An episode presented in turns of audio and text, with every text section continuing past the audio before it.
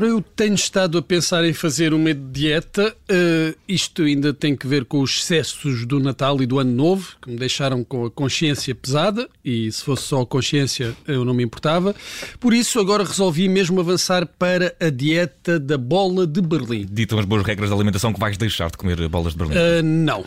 Então só vais comer bolas de Berlim? Uh, também não. Eu vou chamar-lhe a dieta da bola de Berlim intermitente. Eu vou comer uma bola de Berlim sempre que me apetecer e quando não me apetecer, não como. Não estou a perceber como é que isso poderá alguma vez funcionar. Pois é, porque não ouviste aquela história da senhora que vive no Algarve e que deixa as filhas comerem o que quiserem, gomas, comida processada, e depois deixa que sejam os corpos delas a dizer que aquilo não lhes faz bem. Eu vou fazer o mesmo porque eu quero que o meu corpo sinta que eu confio nele.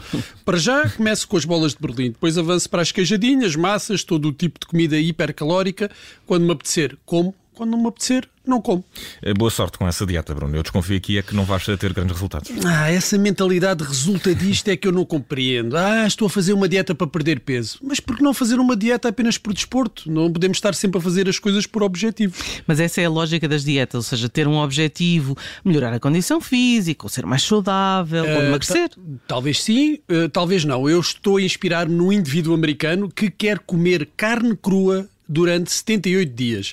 Ele já tinha seguido uma dieta à base de vegetais, não gostou, e agora quer ver onde é que esta dieta do homem das cavernas, é assim que ele lhe chama, vai dar. É, vai dar provavelmente uma bactéria no sistema digestivo, uma toxoplasmose, uma coisa do género.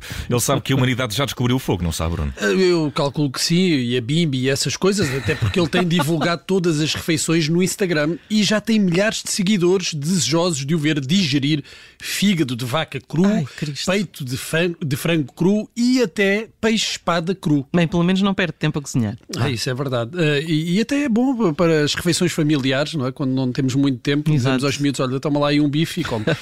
Uh, mas mais, ele também pode convidar a namorada para uma refeição romântica no talho. Uh, chega lá e diz: dê-me aí meio quilo de bifes de peru. Não é para levar, é para comer já. E assim acabam-se as dúvidas.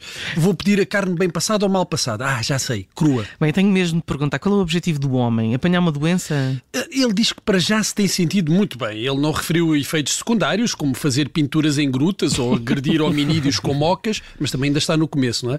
E, e não consta que as pessoas que seguem a dieta do paleolítico também tenham comportamentos neandertais, a não ser quando conduzem.